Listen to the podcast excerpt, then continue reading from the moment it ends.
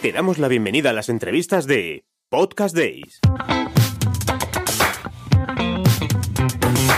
En esta ocasión te presentamos a Luis Azquerra y Marta Barriuso, director y profesoras de la Escuela de Locución de Luis Azquerra, que serán las responsables del taller de locución que tendremos en Podcast Days. Que lo disfrutes. Hoy entrevistamos a Luisa Azquerra y Marta Barriuso. Son profesionales de la voz con años de experiencia como actrices de doblaje, publicidad y también como profesoras de locución en la propia escuela de, Luisa. Luisa además está dando clases en la Universidad de Salamanca, en Barcelona, en Madrid. Y seguro que cuando la escuchéis eh, reconoceréis algunos personajes como Lois Griffin de Padre de Familia o Ruth Fisher de A dos metros bajo tierra. Marta, seguro que los que nacimos sobre los 80 recordarán esos personajes de dibujos animados, ella se dedica sobre todo a la animación y seguro que en cuanto hable la recordamos. Ambas, Luisa y Marta, van a impartir el taller de locución en los Podcast Days que se celebran en el Teatro Luchana de Madrid el 4 y 5 de octubre, tras el éxito rotundo de su taller en la edición anterior. Hola Luisa, hola Marta. Hola, buenas tardes. Buenas tardes. Quería preguntaros, para empezar, ahora que estamos con el taller de locución, pero quiero que se os conozca un poquito más. ¿Cómo empezasteis? ¿Cómo os decidisteis dedicar al mundo del doblaje, de la locución publicitaria? ¿Cómo empezó vuestra carrera? ¿Empiezo yo? Venga. Bueno, pues eh, yo me vine un poco de familia. Mi hermana Tina, que es un poco más mayor que yo, se dedicó a la radio cuando yo era pequeña. Nos llevamos bastantes años. ¿eh? Hmm. Entonces formaba parte de, del espíritu de mi casa, mi hermana hablando por la radio y yo haciendo las camas y escuchando el, discos dedicados. Qué bonito. Ella tiene una voz muy bonita y ha trabajado muchos años en Radio Nacional de España y es, ha sido una buena profesional. Y yo entré, mm, y todos mis hermanos, mi familia es un poco así toda. Y de casualidad entré, pues viví, viví en una ciudad pequeña, en la radio, perdón por ese ruido, en la radio local y Em, haciendo programitas pequeños, invitando amigos y haciendo juegos de voces y eh, un poco de ficción sonora, así y tal. Y luego más tarde acabé pasando por el mundo de la música y el mundo de la música me volví a llevar a la radio y de la radio pues empecé a hacer ficción sonora sobre todo. Trabajaba en programas de radio donde hacíamos sketches y entonces todo era ficción, todo eran voces y juego. Y ya de ahí pasé de casualidad al mundo de la postproducción de documentales, dibujos animados, primero dibujos animados y después de los dibujos animados dieron paso a los documentales. Y ahora es, digamos que sobre todo, la profesión que más he ejercido en los últimos tiempos, más narradora o, bueno, interviniente en documentales diversos. Y es lo que hago en la escuela de Luisa, que doy clases sobre todo de eso, narrativa, documental, eh, todo lo que tenga que ver con la naturalidad. No sé qué hace, pero los deja encantados a los alumnos. bueno, les compro pipas, caramelos, chuches, los compras. Esas cosas, esas cosas. Sí, sí. Quita, quita. ¿Y tú, Luisa, cómo empezaste? ¿Cómo te decidiste? Pues yo es que desde siempre, mm, cuando me preguntaban, yo era una, una renacuaja, decían, ¿qué quieres ser de mayor? Y yo no sé por qué, y siempre decía, yo quiero ser actriz, pero es que a mí no me viene de familia, como en el caso de Marta, o sea, lo mío es, no sé, debe ser por inspiración divina. Siempre, siempre quise ser actriz, pero vamos, es que mi padre era dependiente de comercio, mi madre ama de casa, no me llevaban al teatro, o sea que tampoco hacía teatro en el colegio, pero no, no me preguntes por qué, pero así fue. Y mis padres, pues imagínate, con una que no, no les hizo ninguna gracia el tema este. Y, pero bueno, por fin logré ir a una, me apunté a una escuela de arte dramático en, en Zaragoza que había, yo soy de allí, mm. y me apunté a una escuela de arte dramático, la que había allí entonces. Y bueno, pues al poco tiempo ya conocí, me hablaron del doblaje y ya me vine a Madrid sin conocer a nadie, como un poco en las películas, me mm. vine con una maleta, eso sí, me vine con un trabajo, pero yo había estudiado eh, filología inglesa, porque mi madre ni soñaba con que yo pudiera llegar a vivir de esto. Entonces, lo típico, tienes que hacer una carrera y tal, y entonces, bueno, hice filología inglesa, que me parece una carrera maravillosa, y me vine a Madrid a dar clases de inglés, y entonces ya paralelamente, hoy nada más llegar, al poquito de llegar como al mes o así, eh, yo me ponía la radio para eso, porque tampoco conocía mucha gente aquí en Madrid. Yo oía a Ramiro de Maeztu hablar por la radio de que se estaban impartiendo unos cursos de doblaje eh, aquí en Madrid. Eran otras épocas, solamente estaba Salvador Arias. Y entonces dije yo, bueno, pues mmm, voy a intentar yo hacerme con llegar a estos cursos. Y bueno, mira, luego 20 años más tarde me casé con este señor que estaba hablando por la radio, ¿no? Está bien, está bien. la, vida, sí, la vida la vida da unas vueltas bonitas. Sí, sí, sí, es bueno, son vueltas bonitas. Y bueno, pues me apunté al curso este de doblaje y bueno, como yo tenía mucho bagaje como, como actriz, porque había hecho arte dramático, había mucho, eh, mientras terminaba la carrera había intervenido en muchas obras de teatro allí en Zaragoza y bueno, pues ya me vine aquí, hice el curso y bueno, pues en cuanto pillé la sincronía, pues la parte actoral yo la tenía, digamos, ya muy preparada. Y bueno, al poco tiempo ya me contrataron en un estudio y el colegio en el que, al que me vine a trabajar para dar clases de inglés ya lo dejé aparcado. Y ahí empezó y bueno, ya pues yo no venía tampoco con una idea muy clara de que, de que quisiera dedicarme solo al doblaje, pero bueno, eh, realmente luego la mayor parte de mi trayectoria profesional está basada en, en el doblaje.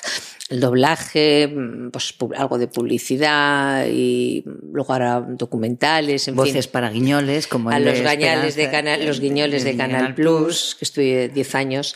Claro. Y bueno, porque eso surgió también así, pues como surgen las cosas en la vida, ¿no? De, de sopetón, porque yo tampoco soy imitadora, pero me salió esto, esta cosa, esta oportunidad y y dije, yo es que lo primero que les dije a los de Canal Plus, digo, yo no soy imitadora, digo, yo puedo ir allí, te voy a hacer una prueba y si te vale bien.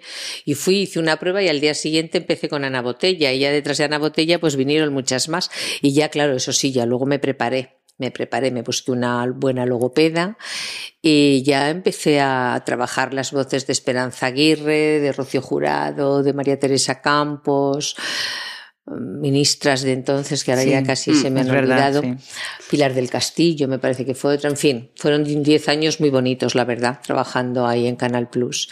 Y bueno, eh, o sea, así un poco empiezas y hay que estar preparada para, porque como les digo yo muchas veces a los alumnos de la escuela, ¿no? La, tú quieres ir por un lado y la vida te lleva a veces por otro, ¿no? Ah, sin duda. Y entonces pues hay que tener cintura para estar, claro. para ver, para torear por sí, donde sí, venga el toro.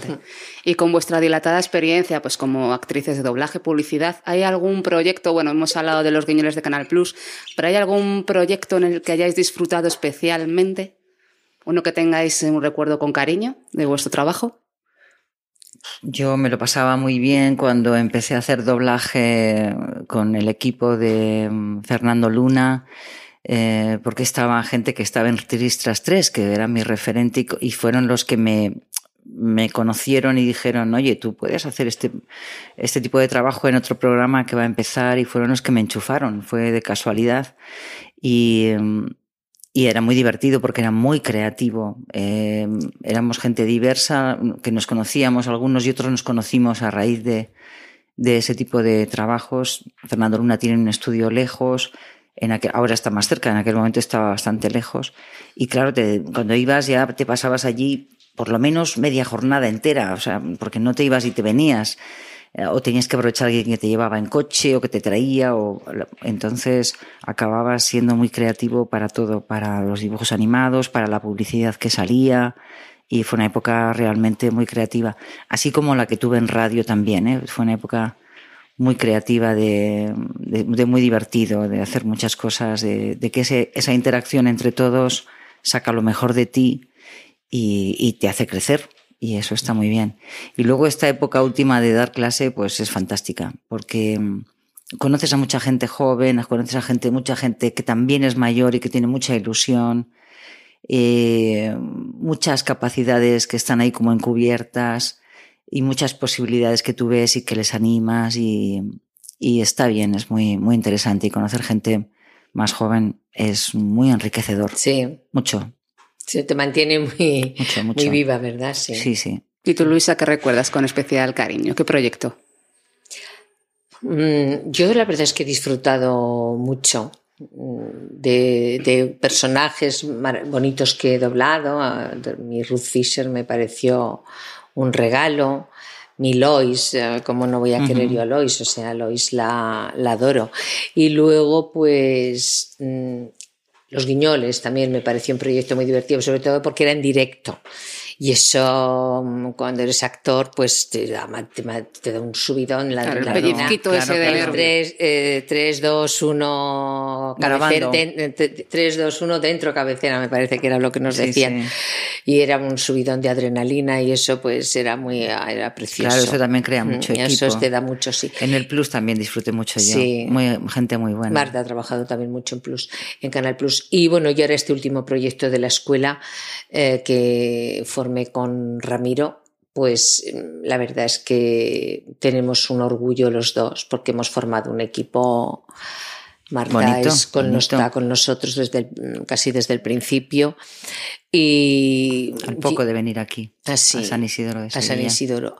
Y entonces, pues la verdad es que este es un proyecto muy bonito y que da muchas satisfacciones. Eh, el ambiente que hay es los profesores cuando vienen que se entregan a los alumnos. eh, aquí nadie viene a dar la clase para y pasar el rato, no. Aquí los profesores vienen y se entregan a los alumnos, em, vamos, con Bueno, toda es su que fuerza. Es una responsabilidad. Y claro. entonces es, es muy bonito haber creado eso que no es fácil No, y no. que bueno, que ha costado, eh, que ha costado, que son 10, camino casi 11 años ya.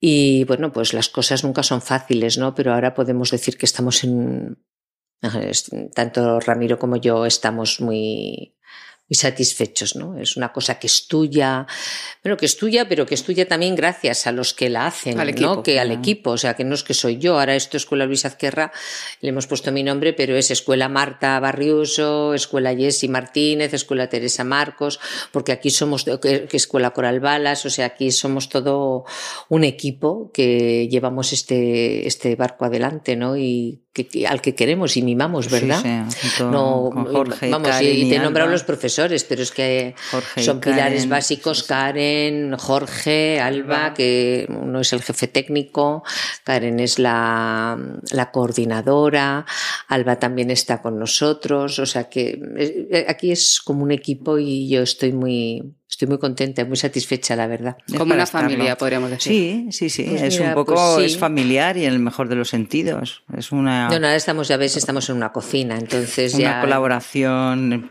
por el bien de todos. Es decir, que decir a los oyentes que es verdad, estamos grabando en una cocina, eso sí, en la cocina el de la escuela. principal de la Exactamente. escuela. Sí. Y Sobre la escuela, sobre enseñar, ¿qué os impulsó a dar clases, a enseñar a otras personas? A mí ella. Sí, porque. Marta, tienes que venir, tienes que venir. Pues mira, a mí me llamaron para en algunos sitios para dar clase. Yo al principio, yo me acuerdo de la primera clase, dije, Dios mío, ¿qué hago yo? Y me acuerdo que mm, empecé con Asunta Serna yo en- a dar clase en First Team. Y el primer día yo dije, ¿qué hago? ¿Qué hago? Es que no me llamaron para dar clase y ya te digo que no sabía ni por dónde empezar. Cogí un periódico al salir de casa que había ahí en la puerta y dije, bueno, algo se me ocurrirá. Y entonces, fíjate tú si se me han ido ocurriendo ideas a lo largo de estos 11 años. Bueno, 11 años con la escuela, pero es que luego previamente empecé también a Claro. dar clase en otros sitios. Y vi que se me daba bien, que la verdad yo tengo, no sé si es por mi carácter o por lo que sea, yo comunico bien con la gente. Sí. Y entonces pues vi que, bueno, pues que, que conectaba con los alumnos, que lograba, porque ya, claro, ya empecé a pensar que aparte del periódico tenía que recurrir a otras cosas, ¿no?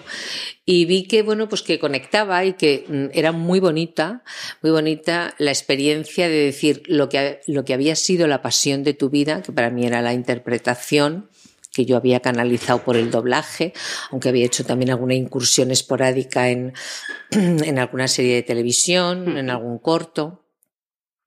Pues lo que había sido tu experiencia, digamos, de vida, ¿no? En, delante de un micrófono, transmitirla a, a gente que tiene esa misma ilusión, pues oye, es muy bonito eso, ¿eh? Y bueno, mm, ahí ya la cosa fue creciendo, la que fue creciendo y hasta el día de hoy, la verdad es que sigo haciendo cosas, pero ya sobre todo estoy muy centrada en, en la escuela.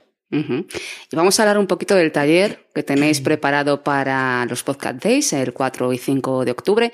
¿Qué nos podéis contar de este taller que, por cierto, fue un rotundo éxito el año pasado?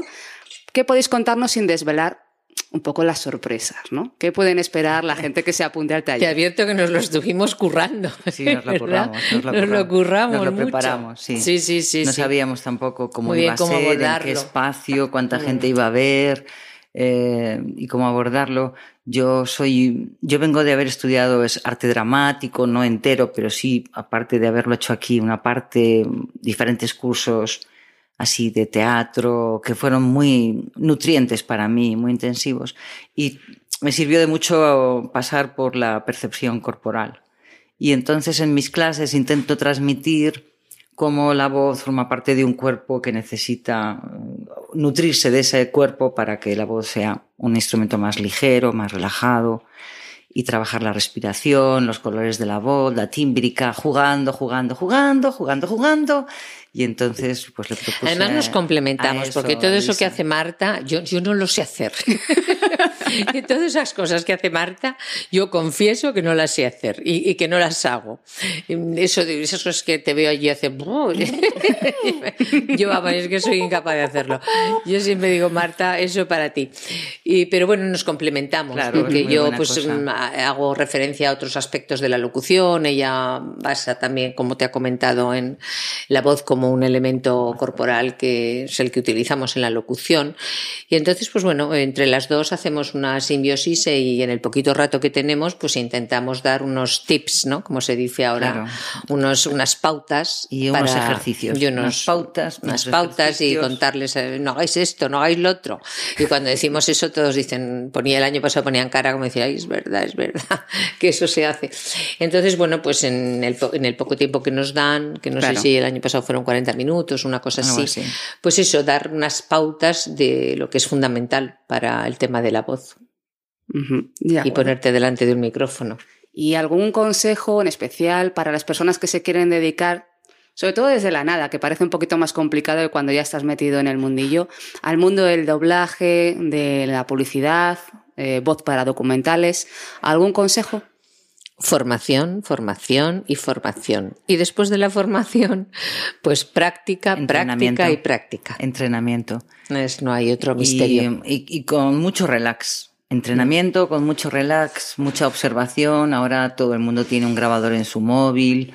Hay muchas facilidades para que tú puedas reconocer tu voz hablada. Eh, eh, yo recuerdo que fui a una clase de Salvador Arias o un par de ellas y la primera vez que oí mi voz en una sala de cine mm, en un take que no venía de ningún sitio y no iba a ningún sitio, es decir, lo hice fatal, o sea, era como, esta botella de agua está medio llena. No había nada, no había nada que expresar. Entonces era como horrible. Y encima te oyes, ¡ah, socorro!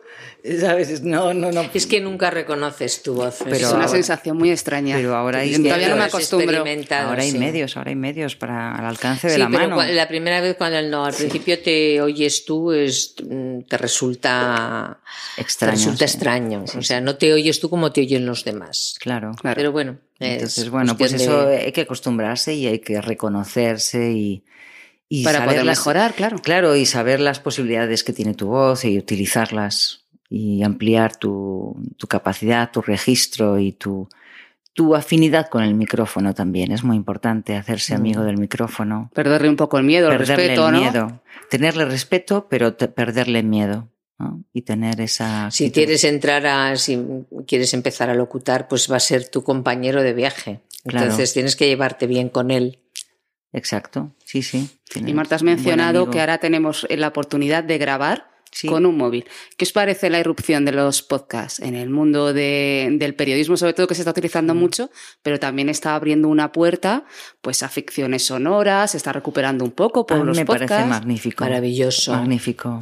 Bueno, es que mira, ahora mismo Internet ha sido bueno, pues la gran revolución. Yo Lo cuando es, lo es. empecé en esto no, no estaba, es- eh, no existía y lógicamente el campo lo tenías mucho más acotado. Ahora mismo, si tú te quieres dedicar a la locución y al doblaje mm, con Internet y desde tu casa, eso de que puedas entrar. Nosotros hemos estado en Londres ahora mismo, estuvimos en mayo en el Voice Over Conference y allí había, coincidimos con locutores eh, que trabajan desde su casa locutores online de todo el mundo, pero no te puedes imaginar, allí había locutores de toda Latinoamérica, de Australia, de Nueva Zelanda, de África, de Canadá, de Francia, del Reino Unido. Entonces dices, es que es, que es trabajar a nivel, a nivel global con el mundo. desde tu casa, tú, aunque así vivas en un pueblecito de la, de la sierra, tú puedes mm, conectar y tener un cliente que esté en Australia o en Nueva Zelanda. Y eso, eso es una dimensión mm, para, no sé, como muy tentadora, ¿no? Yo... Mira, mm, cuando yo estaba en el primer programa que trabajé en Radio Cadena, que estuve un año, fue un año y medio lo que duró, y fue donde empecé mi gran... Ya había empezado a hacer cosas de ficción sonora con un grupo de amigos que tenían acceso a una emisora y, aprendí mucho con ellos y fue muy divertido. Pero este fue el primer programa donde me pagaban además por hacer esto. Importante. Y entonces era un trabajo y cogías los discos y subías de piso a piso porque era una radio que estaba en un edificio que tenía muchas alturas.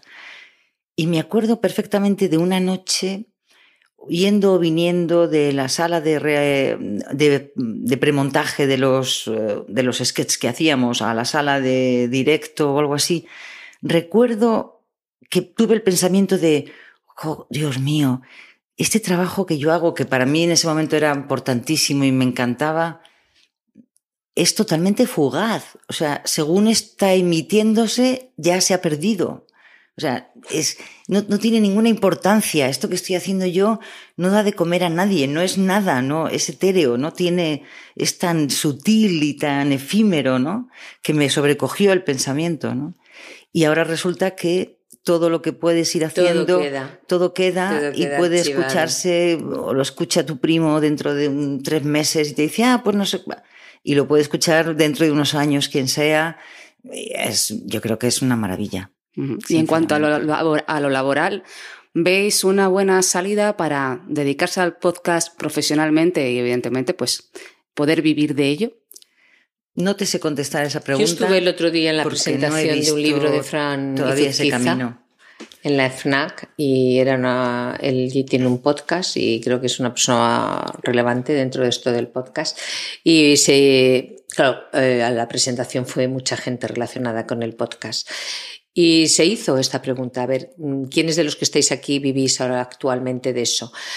Y bueno, no muchos, pero sí que algunos levantaron la mano y tenemos que tener en cuenta que esto está arrancando. O sea, que esto hay que darle tiempo como a todo. Entonces, pero yo creo que si alguien da, o sea, si tú consigues dar con un podcast que el tema sea interesante, que la que, conecte con la gente, que tengas seguidores, que tenga que gente que se suscriba a tu canal, pues esto es como todo, ¿eh? es darle tiempo y Claro. Sí hay algunos que ya están viviendo de ello, no sé si eran, no recuerdo los nombres porque la verdad es que yo, mi marido y yo éramos los, los que no teníamos mucho que ver, pero yo nos apuntamos a todo, eh, a todo este tipo. Iván nos, nos habló de esto y allí que fuimos. Y, y bueno, yo a los chicos también les hablo del podcast. Digo, es, es, que ahora hay un montón de puertas y un montón de caminos. Muchos. Sí, ahí está la, la confianza en ti mismo, la creatividad, la investigación, el esfuerzo que tú hagas eh, desde ti mismo, eh, que no es busco un trabajo por el que me pagan, sino busco una idea, busco un proyecto, eh, veo cómo, cómo llevarlo a cabo, cómo terminarlo, cómo darle forma, con quién puedo contar y la creatividad ahora seguir mismo ahí, seguir ahí. ¿eh? la creatividad ahora mismo porque todo demanda o sea nosotros eh, yo tengo tenemos aquí en la escuela lo voy a citar a Borja Abad Borja Baz estuvo un tiempo en la escuela y ahora mismo vuela muy alto, pero es porque es un tipo muy creativo, Borja. Sí, trabajador. Muy, trabajador y cada día se le ocurre. Ahora mismo los tenemos ahí dentro grabando, el mundo random, mundo random. random en formato podcast y es uno de los más, también de los más visitados. Entonces, mm, es eh, lanzarte, es lanzarte y, y, si tienes algo que decir, pues dale forma y, adelante, ¿no? Y confiar, y a lo mejor al principio tardas un poquito, tienes que darle, tienes que ir viendo cómo se conforma. No, no es fácil que la idea que, la primera idea que tienes sea la definitiva. Date tiempo, vete haciendo, según vayas haciendo y vayas escuchando también, cómo hacen otros, qué hacen otros, que te vayas nutriendo de otras inspiraciones, también irás dándole esa La verdad es que ahora es, apasionante la cantidad de cosas que hay. Porque aquí viene mucha gente a veces y a lo mejor mm, el doblaje es de lo que más se queda la gente con el doblaje. Y yo digo, vale, el doblaje es muy bonito, pero primero que no es lo mismo ser el locutor que ser actor de voz. O sea, nosotros ahora nos hemos asociado, nos hemos asociado con una con una gente que es una plataforma inglesa muy muy importante y, es una de las cosas que, transmite, o sea, que, intentamos comunicar. No es lo mismo ser locutor y trabajar con tu voz que ser actor de voz. Si tú quieres ser actor de voz, tienes que tener una formación actoral importante, ya sea para ficción sonora, para todo lo que requiera una interpretación, un acting, ¿no? Entonces, pero mm, si no das ese paso, porque a lo mejor tú no eres actor, pues que tienes muchas, muchas, eh, muchos caminos. Es que está la publicidad, está el e-learning, están los documentales, están los tutoriales, están los, los podcasts, es que es, eh, la publicidad, es que los audiolibros, es que es que el abanico es tan grande. Ahora eso sí hay que saber, hay que saber moverse, eso también es otra. Mm. Pero bueno, hay que aprender. Mm, nadie sale, como le digo yo a los chicos, nadie sale de una carrera de medicina con una consulta en La Paz. tienes que seguir formándote, tienes que seguir indagando por dónde vas, pero el campo ahora mismo que te ofrece la voz es amplísimo. Mm. Y una pregunta sobre la radio, el podcast y la radio. Muchos expertos están diciendo que el podcast ha venido a revitalizar la, la radio, a darle una nueva vida. ¿Estáis de acuerdo con eso? Yo creo que sí. Yo creo que sí, porque muchos podcasts ya, es el formato de una emisora en diferentes programas y eh, eso de que tú puedas escuchar a alguien que está ahora mismo en la radio en un programa que te viene mal escuchar eh, y de repente poder escucharlo a cualquier otra hora, yo creo que te fideliza con esa emisora en un momento dado, con lo cual es fácil que te escuches luego otro programa o que eh, y yo creo que yo creo que sí. Eh, digamos que desbanca un poco al mundo audiovisual. Y entonces la radio cobra un poco de importancia, que murió un poco por la preponderancia de la televisión, la televisión con sus miles de canales, con sus miles de opciones, que al final acaban siendo un poco la misma tres veces repetida, que tampoco hay tanto donde sacar, eh, y que luego la gente además del mundo televisivo ha ido pasando a directamente las plataformas que ofrecen series o películas ya más concretas y tal. Eso se está moviendo mucho y yo creo que el podcast sí que revitaliza. Es casi como un spin-off de la radio, ¿no? Yo creo que realmente los podcasts salen un poco del formato de radio, ¿no? Lo que pasa es que, bueno, trabajar en, una, en un radio nacional es muy complicado, trabajar en Onda Cero, pero ahora mismo, si tú tienes una idea eh, para de radio, de programa de radio, ¿quién te impide a ti hacerlo? Vamos, o sea, lo puedes hacer y bueno, pues lánzalo. No tienes que eh, esperar a que te dé permiso el director de Onda Cero o de alguna radio así más, eh, ¿no? Es que es, una libertad total convencional, digamos una radio convencional, tienes la libertad de hacer tu propio producto. No tienes que esperar a que nadie te dé. Sí, y luego ya a lo mejor pues incluso les interesa alguna de estas emisoras lo que estás haciendo y te llaman y también está muy bien. También es una posibilidad que puede ocurrir. Porque en esta vida todo bueno puede ocurrir, también malo, pero mucho bueno. mucho, mucho bueno. Hay que confiar en la vida todo el rato. Y nunca es tarde, te pasan cosas como... Cierto. a mí ahora les contaba antes, ¿no? Que yo ahora de repente me han llamado para una película y digo, pero a mí, yo si, si yo hace un montón de tiempo que no hago nada de cine y de repente pues, pues me han llamado y es como, bueno, dices, bueno, pues viva la magia, ¿no? Porque no tengo representante, no, no estoy metida en este mundo y de repente pues surgió una llamada. Luis Azquerra, por favor, que ¿te gustaría hacer este papel? Y dices, oh, yeah, pues sí, ¿no? Y ahí estamos. Entonces, bueno, como dice Marta. La vida está llena de magia. Está llena de magia y entonces hay que saber disfrutar la magia y cuando vienen malas, pues torearlas y ya está. Pero luego disfrutarlo, ¿no? Que viene, como dice Marta, y estoy con ella, viene mucho bueno. Pues enhorabuena, Luisa, por la peli. No nos la perderemos. Y bueno, hemos concluido la entrevista con Marta Barrioso, Luisa Azquerra. No os la perdáis en el taller de locución en los próximos Podcast Days el 4 y el 5 de octubre. Nos vemos. Chao. Gracias, Cristina. ¿Te interesa el mundo del podcasting y quieres saber cómo iniciarte en él? ¿Quieres conocer las últimas técnicas y novedades por parte de los mejores profesionales? Te esperamos en Podcast Days 2019, los días 4 y 5 de octubre, en los Teatros Luchana de Madrid.